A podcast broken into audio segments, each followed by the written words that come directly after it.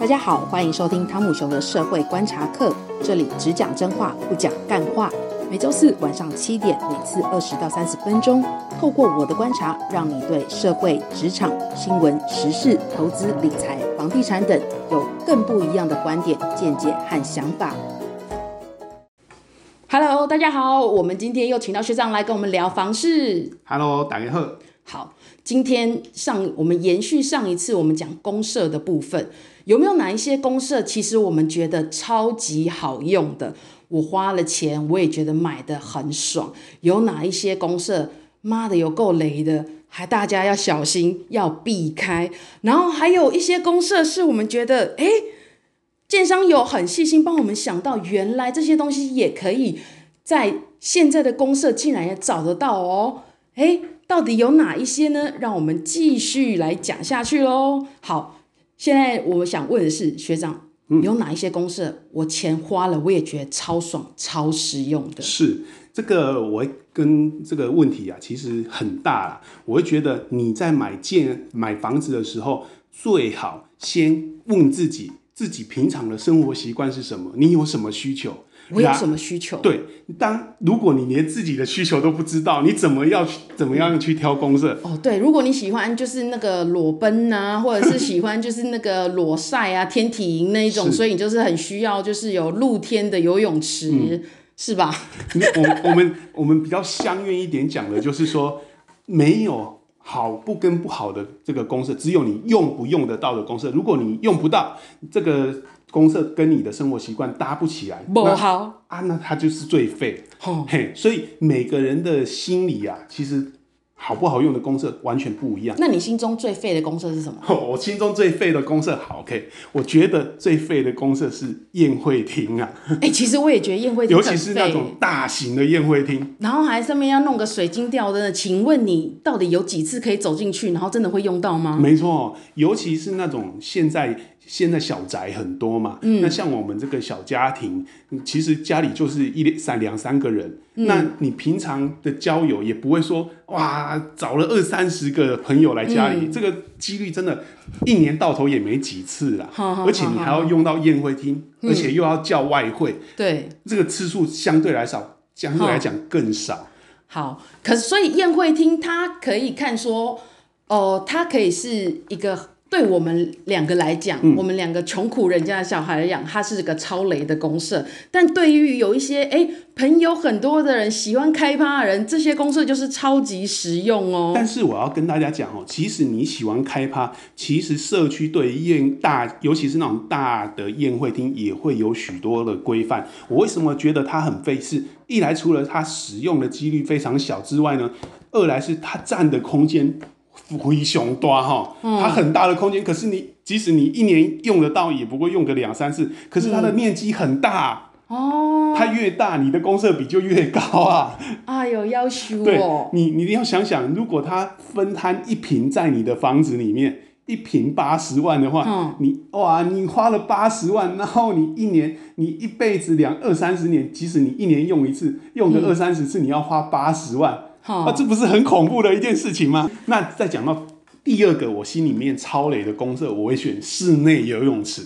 啊，室内游泳池，哎，现在很多人爱游泳，哎，而且冬天冷的时候，对，是不是把它当成泡汤来用？但是我为什么会选室内游泳池呢？嗯，呃，室内游泳池它有几个缺点啊？第一个呢，它当然有优点，但是还是有缺点。优优优点就是它通常有加热设备，你可以室内恒温嘛，嗯，你要想游就有。但是它的缺点就是，其实哦，你会发现有室内游泳池的这个社区啊，在建商把这个移交管委会之后，那管委会为了减少管理成本，成本让大家的管理管理费降低，因为很多人会靠腰说，哦，管管理费一个一瓶要缴到一两百块，很贵呢，我可不可以降低一点，一个月八十块就好？这个时候怎么办？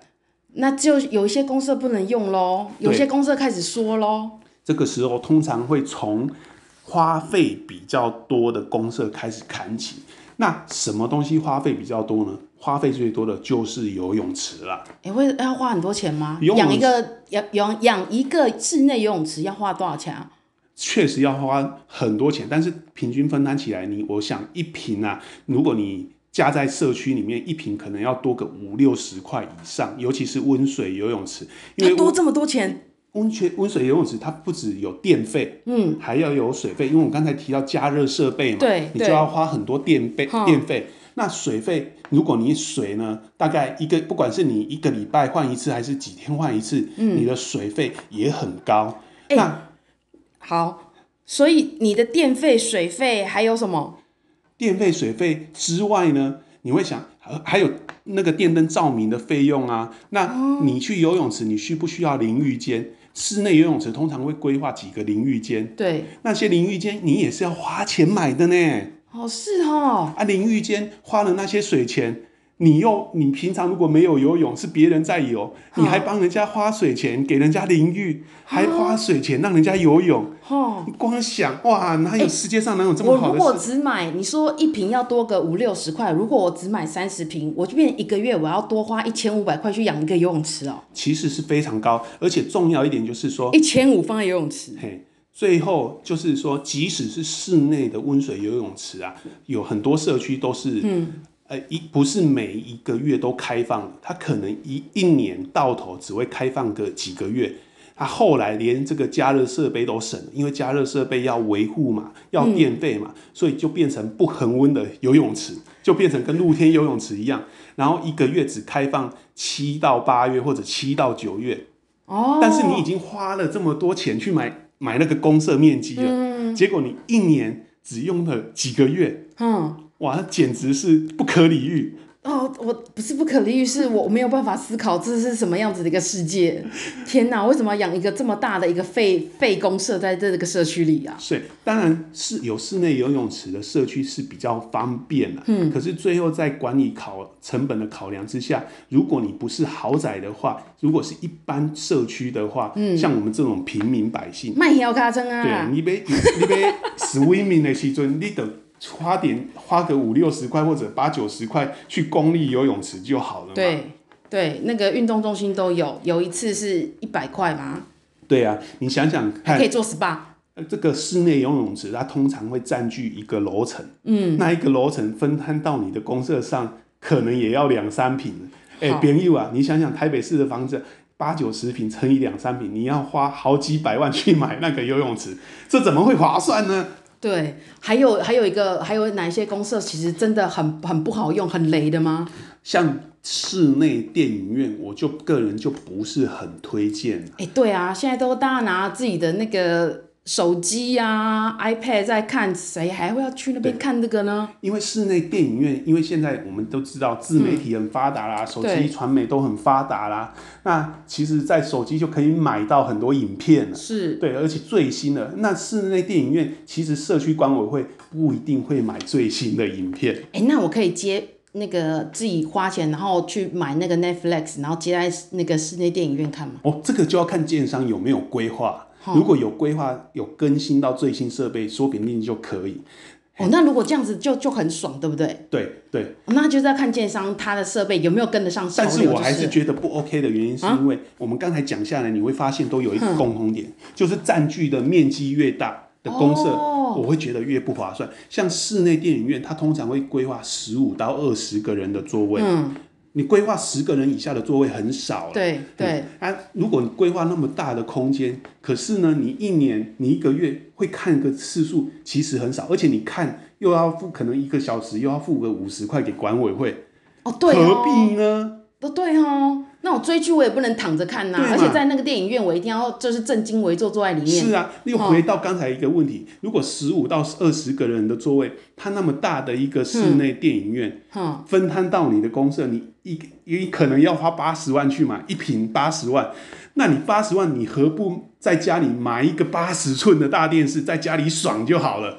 再买一个很好的音响，可是我家放不了八十寸的电视。你可以家里多买一瓶嘛？对呀、啊，你在家里买好一点的音响设备都花不到八十万啊。哦，也是哦。你消费者在买房子的时候一定要精算，所以我们不会骗你的啦。对，真的，原来这东西很多，它只要面积越大，然后你越少用到的。你就自己衡量到底值不值得，要不要买这样子的公社，对你来讲实不实用？是，所以雷到底是超雷的公社还是超实用的公公社，完全是看个人的需求嘛。对，哈，那没关系，我我知道有一个东西的、呃，有一个东西要特别来讲一下，是说上一次有提到是说有一些公社，像是呃。呃，电梯啊，或者是水箱啊，在这边是不是住在这个那个公社，像是呃电梯、水箱附近的那个户别，是不是可以比较便宜一点呢、啊？因为那些公社对我们来讲，它其实也算某种程度是一种闲物设施吧。确实。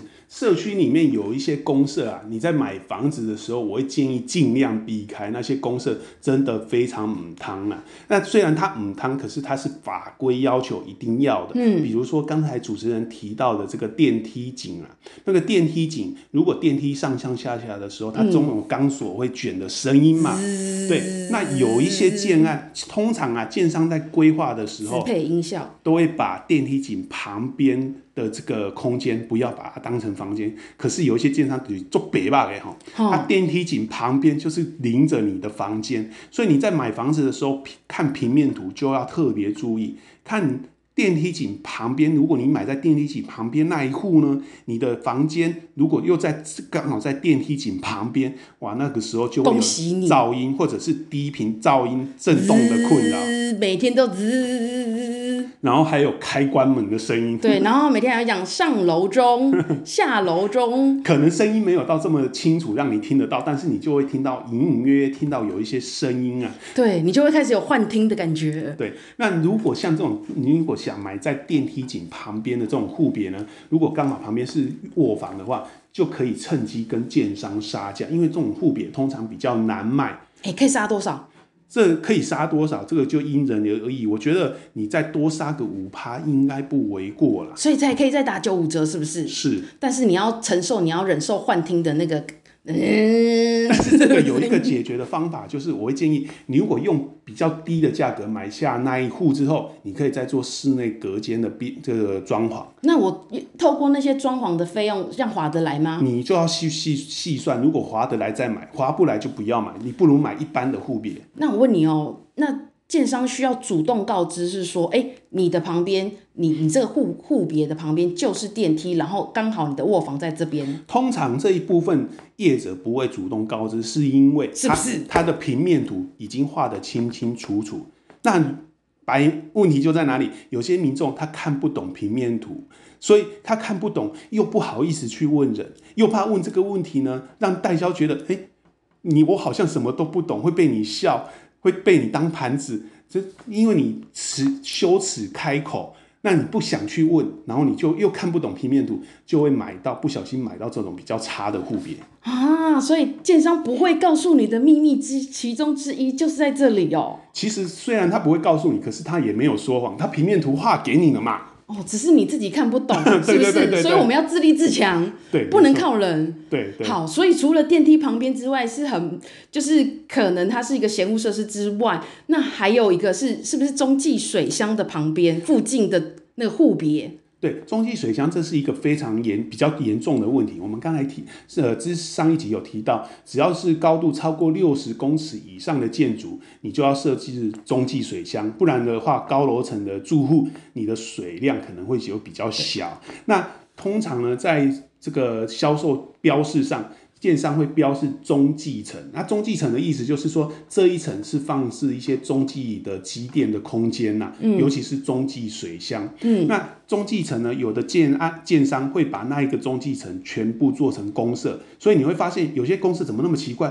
公社坐在中间楼层，其实就是这个原因。哦、因为它盖超高楼层，然后把水输送到往上去，就需要有一些加压的动作，那些水箱就是发挥这样子的东西，这个效效益在了哈。可是呢，大部分的中继水箱是放在中间楼层，嗯，那中间楼层又有规划好几户的一般的住宅户，是。这个时候你如果买在中继水箱旁边呢，嗯，就会听到“更更”，或者一直马达一直在转的声音，咳咳。对，这种加压帮浦的声音其实是蛮大声的，哦，而且它是不定时就会有那种声音。对，只要有人用水，马达就会启动，然后你就会被烦死，你就会被吵死。对，那一般来说呢，建商销售方是要主动告知中继层跟中继机电空间的一个位置啊。但是电梯旁边他不会告诉你，他会画给你，然后你自己要看。所以民众要特别注意，如果你买在中继层的话呢，价格。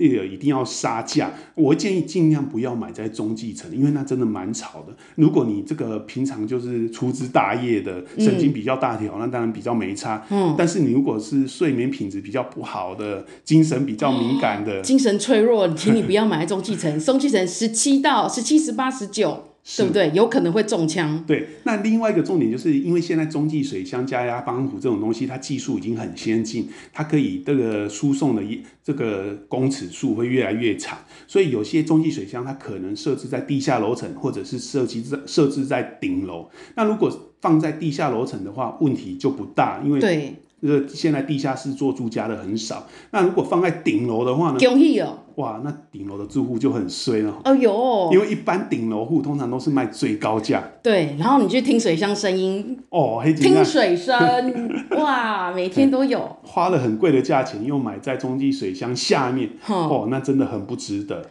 哦，但是这个也是可以用，比如说我打九五折去跟他议吗？这个就要看建商，因为高楼层通常溢价空间就没那么容易了。嗯，嘿，所以但是相对来说，放在顶楼的这个建案很少很少。好，嘿，所以可是我们还是要提醒大家，也有这个几率的发生，所以买房子还是要注意一下，尤其是高超高楼的建筑，嗯，在买的时候一定要注意中继层的位置。那如果我买到十七、十八、十九嘞？十七、十八、十九是确实是很容易踩雷的一个位置。好，所以买的时候真的要特别注意哈。那可以打几折？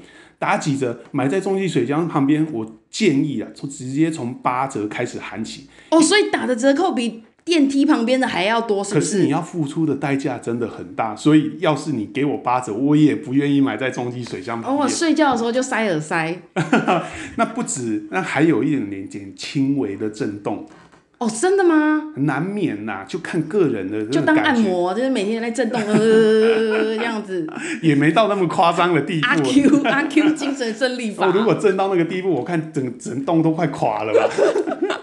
每天都有那个体验不完的新感觉。是。好，所以有一些公社超实用，有一些公社旁边呢要特别留意，你价格呢可以再再谈的更划算一点。但是这些呢都是建商不会告诉你，是你自己自己要去具备有的尝试跟知识啦。是。对，但是我我必须要讲的是说，如果你你的知识尝试越多，你当然是越强大，你的主控权会越。